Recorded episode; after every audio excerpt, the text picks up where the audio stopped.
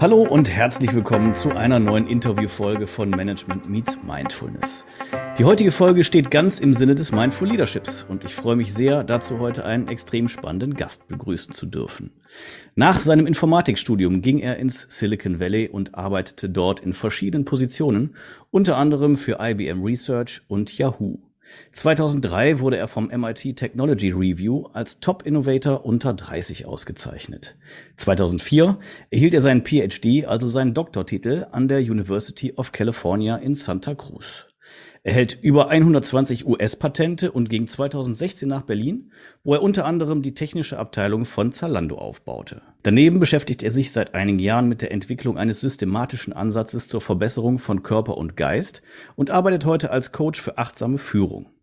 Unter anderem hat er dazu auch Online-Kurse entwickelt. Ich freue mich sehr auf das Gespräch mit Dr. Rainer Kraft. Hallo Rainer. Ja, hallo Philipp. Schön, dass ich hier sein kann. Ja, schön, dass du da bist. Super spannende Vita. Irgendwie nur überraschend, dass du dann beim Thema Achtsamkeit gelandet bist, finde ich. Also IT ja. ist ja ein sehr roter und kon konsequenter Faden, aber Achtsamkeit hätte man jetzt nicht als erstes vermutet.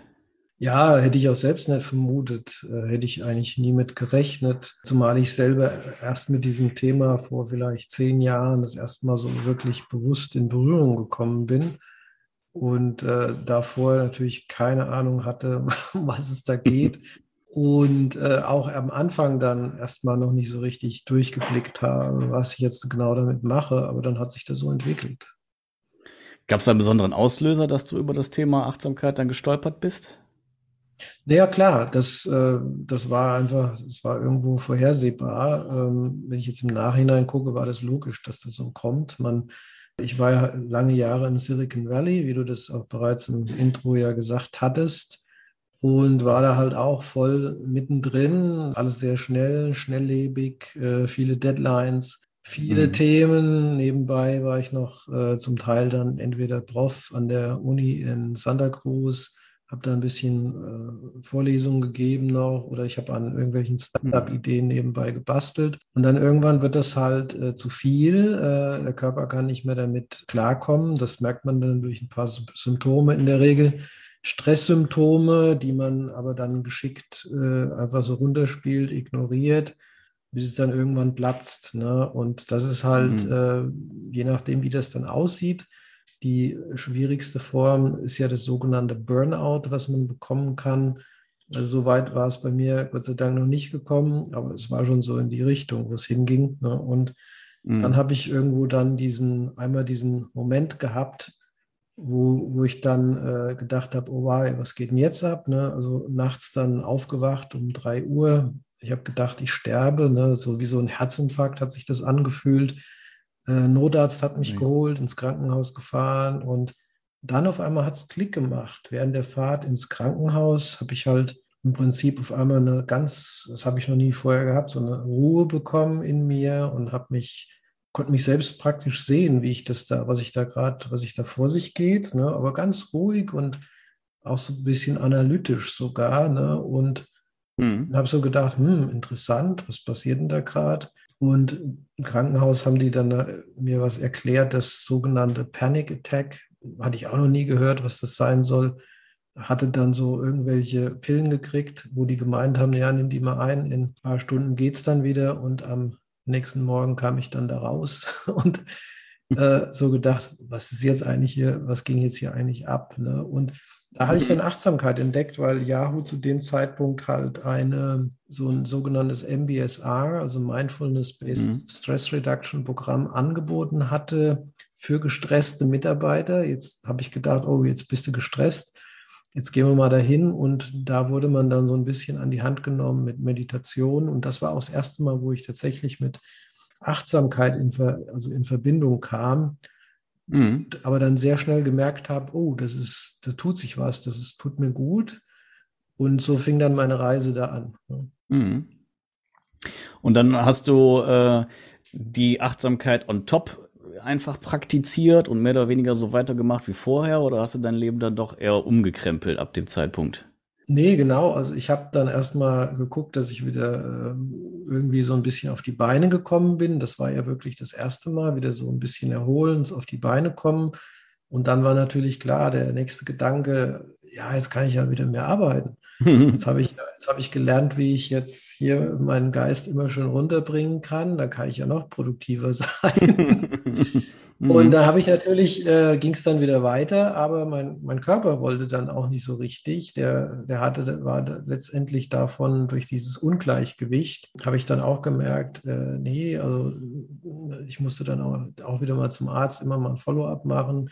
Da hieß es auf einmal äh, hoher Blutdruck. Zu dem Zeitpunkt hatte ich auch bestimmt durch diese unausgeglichene Lebensweise nochmal 15 Kilo mehr auf den Rippen gehabt, was auch nicht gesund war. Das bedeutet also, ich habe dann gemerkt, ich muss was tun. Leider konnte man mit den Ärzten, das hat nicht viel gebracht. Das waren zwar sehr gute Experten jeweils auf ihrem Gebiet, aber man kriegt halt ein paar Pillen reingesteckt mhm. und äh, die lösen halt, sollen halt ein paar der Symptome adressieren. Äh, das hat aber im Prinzip dann keinen nachhaltigen, äh, keine nachhaltige Auswirkung. Und deshalb hatte ich dann gemerkt, es ist, es ist mehr zu tun, als ein bisschen zu meditieren. Ich kam dann auch irgendwann nach Deutschland 2016, wo ich dann ein super Angebot hatte von Salando, da einiges aufzubauen. Und bei dem Zeitpunkt hatte ich dann angefangen, mich tiefer in die Bereiche der integrativen Medizin einzuarbeiten und als Informatiker ist das ja so spannend, wenn man sich dann den Menschen anguckt, wie der Mensch als System funktioniert. Und da ich halt einen wissenschaftlichen Hintergrund habe, war das eigentlich nur eine, ein Switch from, also von äh, jetzt sich Software anzugucken und jetzt schauen wir uns mal den Körper an. Mhm. Und dann bin ich da eingestiegen und konnte dann äh, nach und nach, ich habe mit sehr guten Experten zusammengearbeitet, habe da viel gelernt, habe mich da tief äh, reingearbeitet, aber auch in Mikronährstoffe, Epigenetics und konnte dann so im Prinzip auch meinen Körper nach und nach wieder optimieren. Heutzutage nennt man das Biohacking. Das war so ein Begriff, der dann auch in den Jahren da so ein bisschen aufgegriffen wurde und hm. man das alles unter diesen Mantel des Biohackings gestellt hat. Aber es war eine Kombination, Körperfit machen, dadurch lebt man besser, höhere Performance, mehr Energie, weniger anfällig gegen irgendwelche Krankheiten, die daherkommen.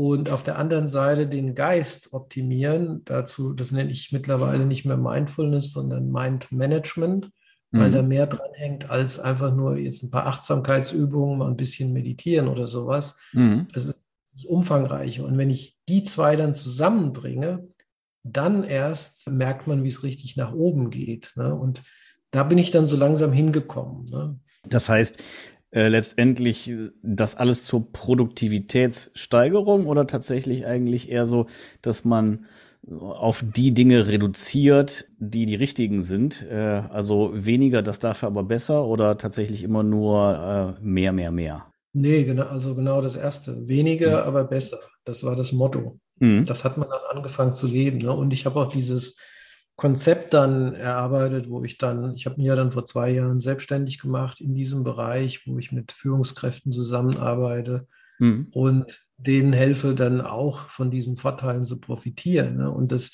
das Motto heißt tatsächlich weniger, aber besser. Ne?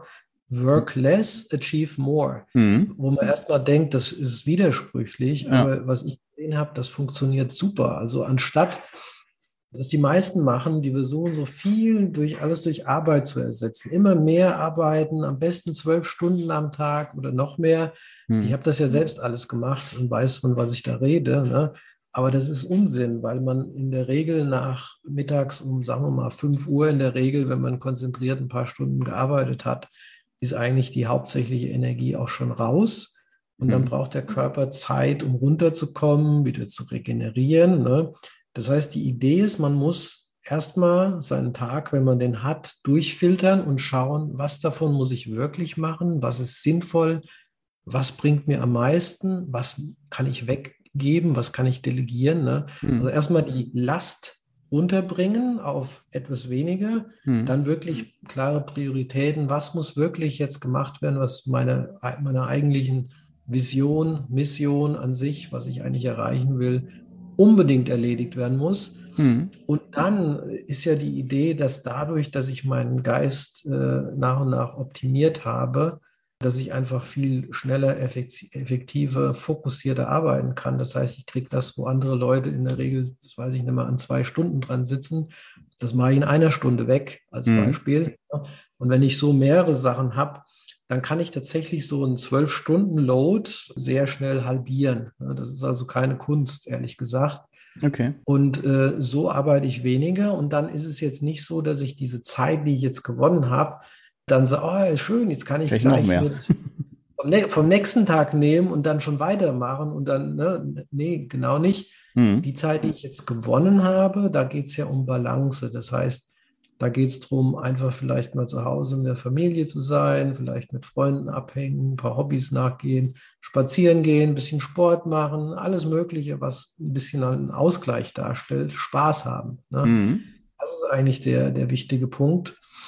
Und das ist dann wieder ein Synergieeffekt, weil der Körper dann in die Balance kommt und dann kann ich am nächsten Tag wieder Full Speed weitermachen. Ne? Und mhm. wenn ich das über eine Woche sehe, habe ich tatsächlich weniger gearbeitet, Mhm. Habe aber mehr, hab mehr erreicht. Ne?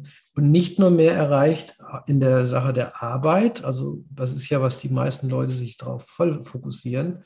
Das ist dieser Laserfokus. Ne? Und ein mhm. Laser verbrennt ja Sachen, ne? der, weil der so scharf ist auf eine Sache, mhm. da brennt er Sachen durch. Ne? Und hier in dem Fall ist es halt so, es gibt ja andere Lebensbereiche, die genauso wichtig sind, wie mhm. zum Beispiel äh, Beziehungen, Freunde, Familie. Ne? Bestimmte Hobbys, was ich gerade eben aufgezählt habe. Das sind ja alles Gesundheit, ne? Gesundheit mhm. unterschätzen. Das sind ja alles Bereiche, die, die genauso wichtig sind, manchmal sogar wichtiger. Mhm. Und wenn ich aber nicht genügend in jedes von diesen Bereichen investiere, dann falle ich bei denen hinten runter. Dann stehe ich vielleicht top da auf der Arbeit und habe jetzt, äh, keine Ahnung, jetzt irgendein Projekt abgeschlossen, super Ergebnisse erzielt. Aber zwischenzeitlich zu Hause, was weiß ich, leidet die Beziehung drunter, ne? oder die Kinder sehen einem nicht mehr, oder keine Ahnung, ne? man ja. hat keinen Spaß mehr, man, hat, man geht seinen Hobbys nicht nach und das bringt nichts. Ne? Also die Idee ist, ist praktisch tatsächlich auf allen Fronten immer so ein bisschen was zu machen und voranzukommen und nicht auf eine Sache konzentrieren. Ne? Ich, ich nenne das Balanced Focus. Mhm. Das heißt, äh, also Balanced Focus ist dann halt auch dein, dein Gegenentwurf zum Thema Work-Life-Balance, was ja viel diskutiert und immer wieder, äh, ich sag mal, verifiziert, falsifiziert wurde. Das finde ich, erschließt sich auch alles. Und wenn ich jetzt nochmal so ein bisschen rekapituliere, was du gesagt hast, dann haben wir, ja, ich sag mal, so ein bisschen klassisches Priorisieren, ne? also äh, ich sag mal, annähernd äh, Eisenhower-Matrix-mäßig, was du eben gesagt hast. Ne? Also was, was muss ich selber machen, was ist wichtig, was kann ich delegieren, was sollte ich besser nicht machen. Das Ganze dann so ein bisschen kombinieren mit dem Pareto-Prinzip, sich auf das konzentrieren, was ja den, den meisten Impact hat. Und dann hast du als nächstes aber gesagt, den Geist optimieren. Und mhm. das halt eher so im, im Nebensatz. Und da würde ich gerne nochmal einsteigen. Also Geist optimieren. Was, was heißt Geist optimieren und wie äh, optimiere ich den? Ja, das ist eine gute Frage und da, da gibt es einige Aspekte zu beachten. Äh, was das bedeutet. Ich fange mal so erstmal High-Level an, um den Unterschied klar zu machen, äh, was die mhm. Komponenten sind. Zum einen ist das Gehirn da. Das Gehirn in meiner Analogie ist die Hardware. Ne? Darauf mhm. läuft alles ab. Mhm. Das Gehirn ist Teil vom Körper. Das bedeutet, um ein gesundes Gehirn zu haben, muss auch der Körper fit sein. Mhm. Weil wenn der Körper nicht in, in einem gesunden Zustand ist, dann ist auch das Gehirn nicht im guten Zustand und umgekehrt. Das bedeutet, die Hardware, die muss gut sein. Optimieren heißt in dem Falle gesunder Körper, führt dann zu, ne, was sind die Komponenten vom Gehirn? Das ist einmal die Processing Speed, also wie schnell können Sachen verarbeitet werden, mhm. Throughput, also der Durchsatz, wie, wie viel geht da durch, mhm. äh, aber auch Memory, ne, wie, wie schnell kann ich auf meinen, auf meinen Speicher zugreifen. Das ist wie beim Computer, ist wirklich genau dasselbe. Das ist meine Hardware. So, mhm. die kann ich optimieren durch Methoden von Biohacking. Das ist eine, eine Sache. Mhm. Auf, dem, auf dem Gehirn läuft dann die Software. Die Software, die nenne ich Mind, ne, also Geist, der Geist auf Deutsch, hört sich immer ein bisschen komisch an, mhm. aber Mind, ne, the Mind Operating System. Das ist eine Software und da laufen dann tatsächlich die ganzen Prozesse ab. Und das kann natürlich jetzt sein, dass diese Software, die da abläuft, äh, fehlerhaft ist, dass da Subroutinen drin sind, die nicht optimal laufen, die sehr ineffizient ablaufen, ne? weil Software kann halt viele Fehler haben. mhm. kann suboptimal programmiert sein durch jahrzehntelange Sachen, die man sich falsch angewöhnt hat, alte Routinen, ne, alte Angewohnheiten und so weiter. Das bedeutet, diese Software hat halt Bedarf zur Optimierung. Das meine ich jetzt mit den Geist optimieren, ist diese Software zu verbessern. Mhm. Und der Output von dieser Software, was ist das jetzt, das Ergebnis davon, ist das sogenannte Ego. Ne? Ego oder auch die Persönlichkeit, die, man sagt, Story of your life, ne? das, was man sich über sich so erzählt, was man denkt, was man ist. Hm. Ne? Man denkt, man ist diese Entität, man hat das und das erlebt, man hat hier einen Schulabschluss gemacht. Das ist das Ego. Ne? Das Ego ist also eine Konstruktion dieser Software. Ne? Hm. Und dabei gilt es natürlich auch, dieses Ego, also weil das ja das er Ergebnis äh, sozusagen ist, sich genauer anzuschauen. Das macht man mit Bewusstsein. Ne? Bewusstsein ist die sogenannte, ist die Wahrnehmung, die Observierung und die hilft mir jetzt, mir dieses Ego, dieses Gedankenkonzept da aus den vielen Gedanken, dieses Konstrukt näher anzuschauen und äh, wenn man dann auch eine gewisse Distanz erreicht, dass man sich nicht mehr mit den eigenen Gedanken so direkt identifiziert und verzettelt und hat so eine, diese Distanz reingebracht, Bewusstsein hier. Und dann guckt man so ein bisschen auf die Gedanken drauf, was da so abläuft. Das ist dann auch Teil von der Optimierung, ne? dass man praktisch Sachen erkennen kann durch Reflexion hm. Dann sieht man, ah, da sind ein paar Subroutinen, die sind nicht mehr so gut, die passen jetzt nicht mehr. Hm. Lass uns die mal, lass uns die mal äh, wegmachen oder vielleicht verbessern, ersetzen mit irgendwas anderem. Ne? Hm. Deshalb ist Bewusstsein ist der eigentliche Treiber von allem. Das ist die Voraussetzung, dass überhaupt irgendwas funktioniert. Dann kann ich hergehen, kann die Software optimieren durch dieses Bewusstsein und das das Licht des Bewusstseins, sagt man manchmal, kann ich im Prinzip da wirklich durchschauen, was optimiert werden sollte. Und dann gibt es verschiedene Tools. Mhm. Das nenne ich Mind Management.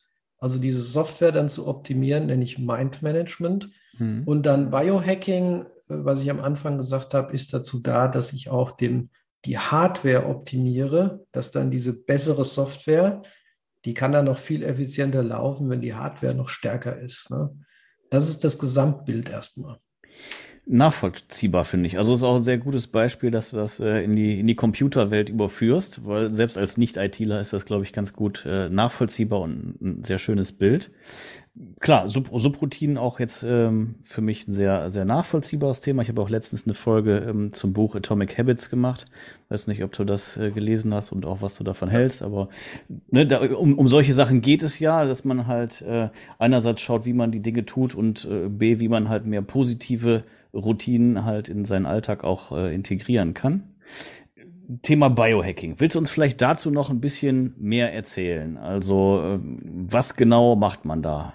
Naja, ähm, es, geht, es geht ja darum, letztendlich den eigenen Körper gesünder zu machen. Das ist eigentlich erstmal die Voraussetzung. Ein proaktiver Ansatz anstatt ein reaktiver Ansatz. Mhm. Die meisten Leute, die ich kenne, äh, wenn, ich, wenn man sie fragt, wie geht's dir, bist du fit, gesund, wie auch immer, dann sagen die immer ja. Aber im Prinzip haben sie ja überhaupt keine Ahnung, ob sie jetzt gesund sind oder nicht gesund sind, weil sie überhaupt nicht genügend Daten haben, um das überhaupt beurteilen zu können. Man mhm. fühlt sich vielleicht gesund, aber es kann sein, äh, im Körper sind, was weiß ich, fünf Millionen zirkulierende Tumorzellen äh, pro so und so viel Milliliter äh, Blutplasma, die da rumlaufen. Ne? Mhm. Und das heißt, äh, woher weiß ich das, wenn ich es nicht gemessen habe? Ne? Also im Prinzip hat der Körper den Status des Körpers, kann man mit Hilfe von sogenannten Biomarkern, das sind im Business-Jargon sind das die KPIs, Key mhm. Performance Indicators, auf mhm. dem Körper sind es Biomarker, die mir zeigen, wie ich da stehe Vitamin D ist ein gutes Beispiel. Ne? Wenn ich jetzt jemanden frage, was ist denn dein Vitamin D-Wert, da können mir die wenigsten, gerade Leute, die mit Biohacking nicht viel machen, mhm. die wissen da nichts von und keine Ahnung. Ne? Und das ist äh, tatsächlich in der Tat dann ein Problem, weil Vitamin D ist so umfangreich, das geht über tausend verschiedene Stoffwechselprozesse, die das äh, andockt und unterstützt.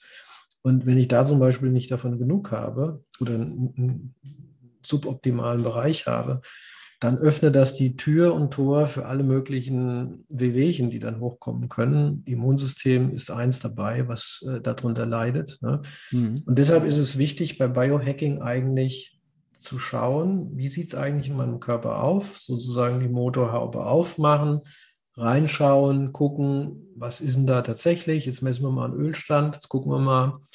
Und dann, wenn wir sehen, dass, wenn man sieht, dass bestimmte Werte nicht so gut sind, dann äh, überlegt man sich eine Strategie, wie kann ich das jetzt wieder auffüllen oder was kann ich jetzt hier tun.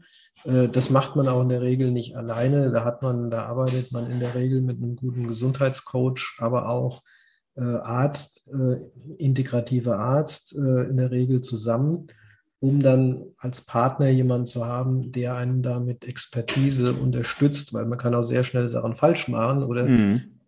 Unwissenheit äh, schlimmer machen, weil es der Körper sehr, sehr komplex ist. Das habe ich im Laufe des letzten Jahrzehnts äh, gelernt, dass das eines der wirklich komplexesten Systeme überhaupt ist.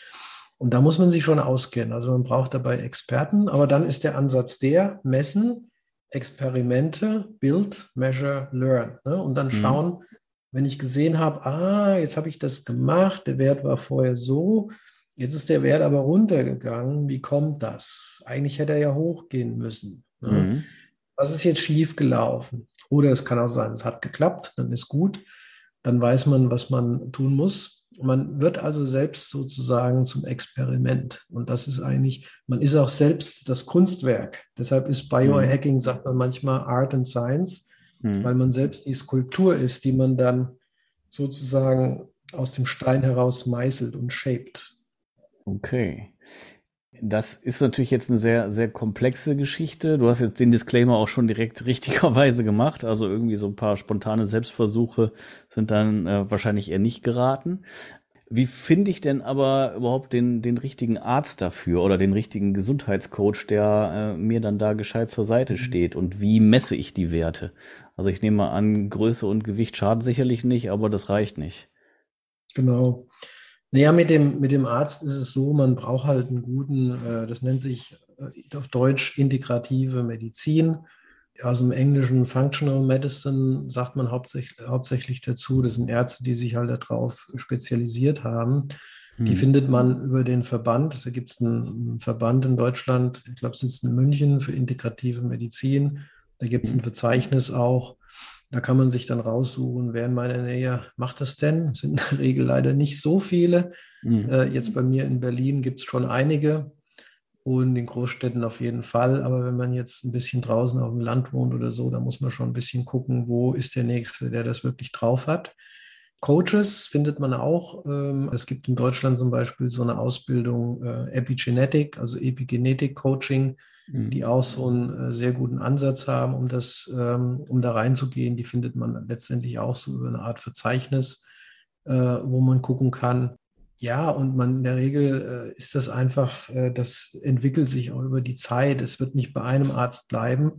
Man denkt dann, man hat einen und das war es. In der Regel brauchen mehrere für bestimmte Bereiche, okay. weil auch, auch einer kann nicht alles wissen. Ne? Mhm. Es gibt zum Beispiel Leute oder Ärzte, die sind sehr, sehr gut mit zum Beispiel Schwermetallentgiftung. Das ist eines der Hauptprobleme, was jeder von den Führungskräften äh, oder generell Personen, die jetzt älter als 30, 35 sind, haben so viele Schwermetalle schon akkumuliert durch unsere Umwelt, hm. dass diese Biester, diese Metalle sitzen fest in unseren Organen, die sitzen fest in den Zellen und die kriege ich so einfach nicht mehr weg. Und da gibt es halt äh, zum Beispiel integrative Ärzte, die haben sich darauf spezialisiert, die, diese Entgiftung wieder in den Griff zu bekommen, diese Metalle auszuleiten, was auch recht komplex ist. Okay. Ähm, dann gibt es aber wieder andere Ärzte, die sind sehr gut, zum Beispiel den Hormonspiegel und Neurotransmitter wieder zu optimieren.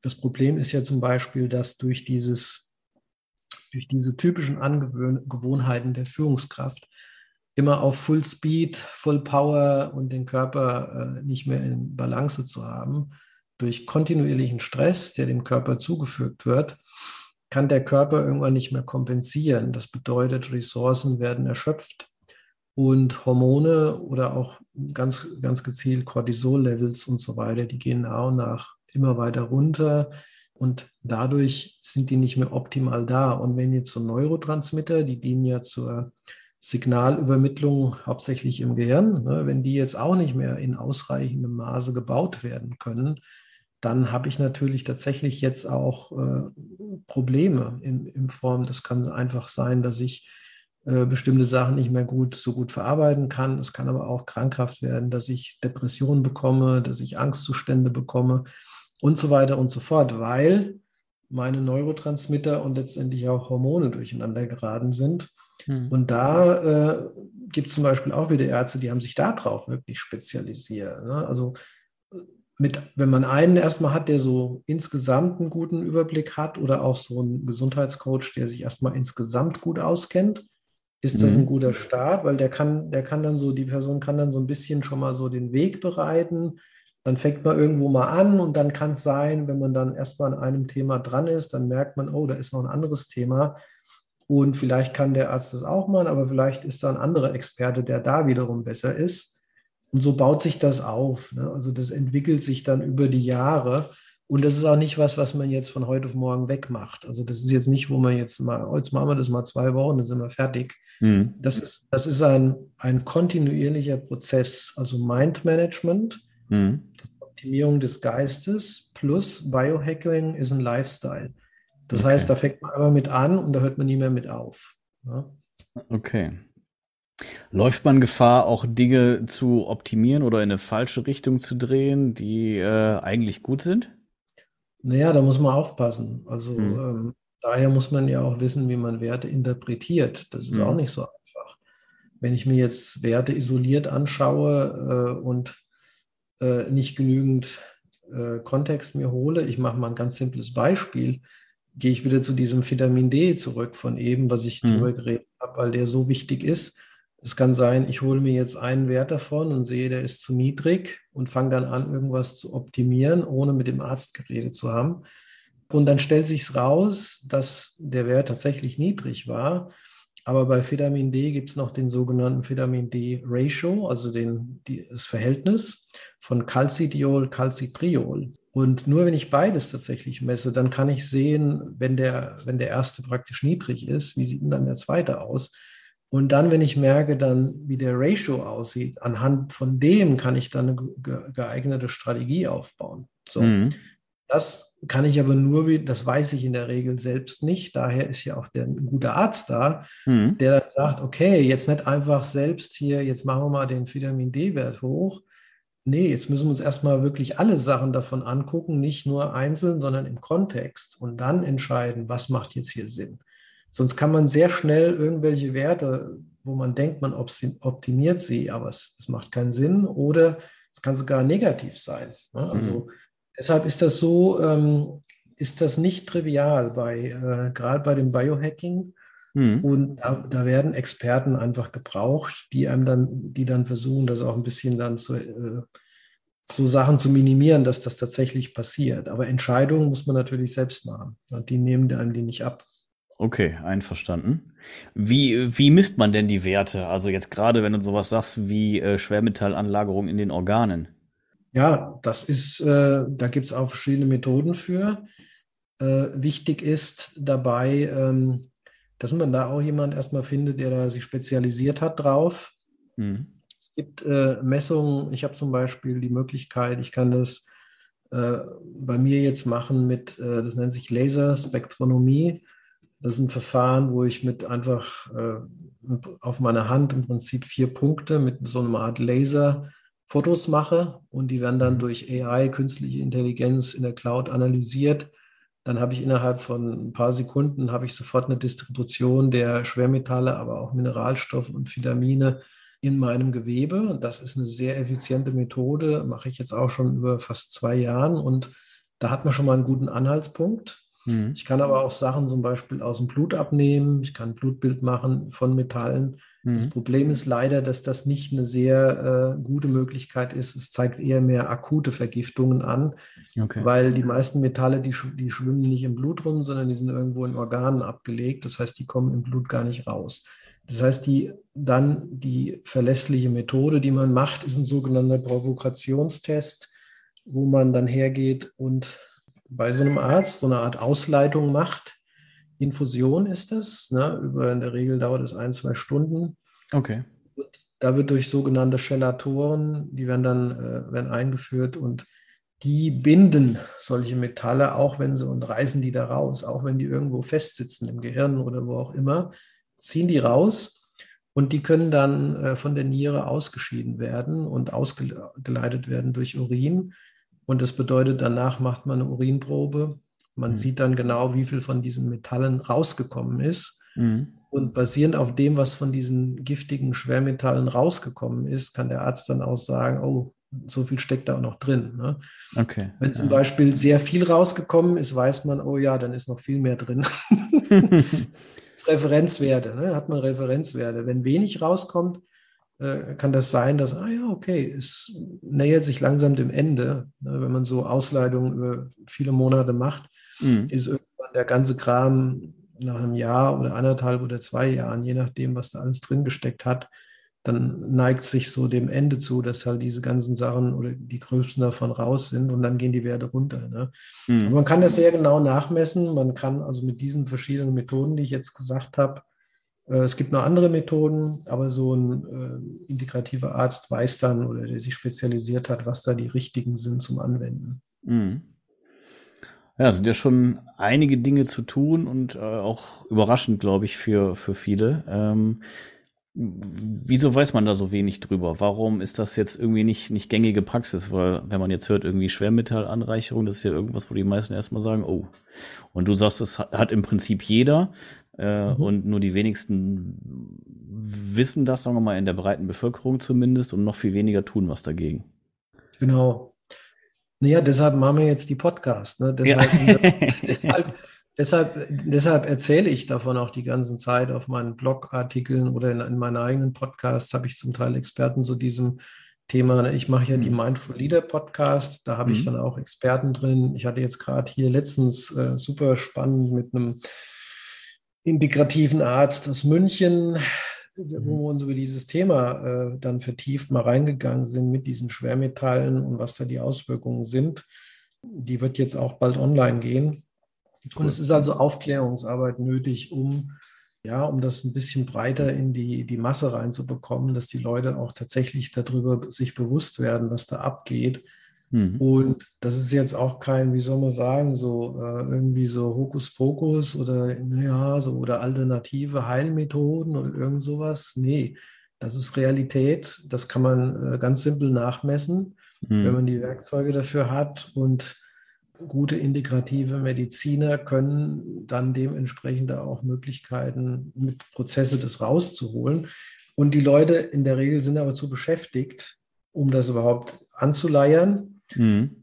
Sind eher reaktiv als proaktiv. Das heißt, die sind so stark mit ihrem momentanen äh, Job, Business, mit ihrer Rolle in der Arbeitswelt so beschäftigt, dass sie da dem keine Priorität geben. Die denken, naja, es funktioniert ja alles Mhm. dann ist ja gut, ne? aber die sehen das nicht, dass die äh, Schwermetallvergiftung zum Teil schon fortgeschritten ist über Jahrzehnte und dass dann letztendlich intern auch schon die Krankheiten losgehen. Und bis dann die Symptome kommen, dauert nochmal ein paar Jahre. Ne? Und dann mhm. kommen sie. Und dann wundert man sich auf einmal, ja, wieso habe ich ihn jetzt einen Schlaganfall gekriegt? Ne? Oder mhm. wieso habe ich ihn jetzt, bin ich ihn jetzt an Krebs erkrankt? Oder warum habe ich ihn jetzt Typ 2 Diabetes? Naja, ein Faktor davon ist halt, dass man diese Metalle ignoriert hat, die dann alle möglichen äh, Prozesse im Körper blockiert haben, Zellen mhm. auf Zellebene Zellen blockiert haben, richtig zu arbeiten. Und daraus entwickeln sich dann diese sogenannten vier Killerkrankheiten, die dann aber zuschlagen, früher oder später. Es ist also nicht eine Frage, ob sie zuschlagen, sondern nur wann sie zuschlagen.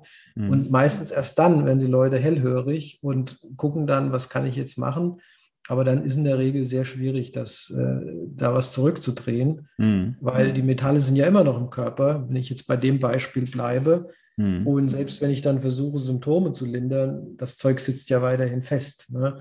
Deshalb ist dieser proaktive Ansatz so wichtig, damit, dass man, äh, das sollte jeder machen.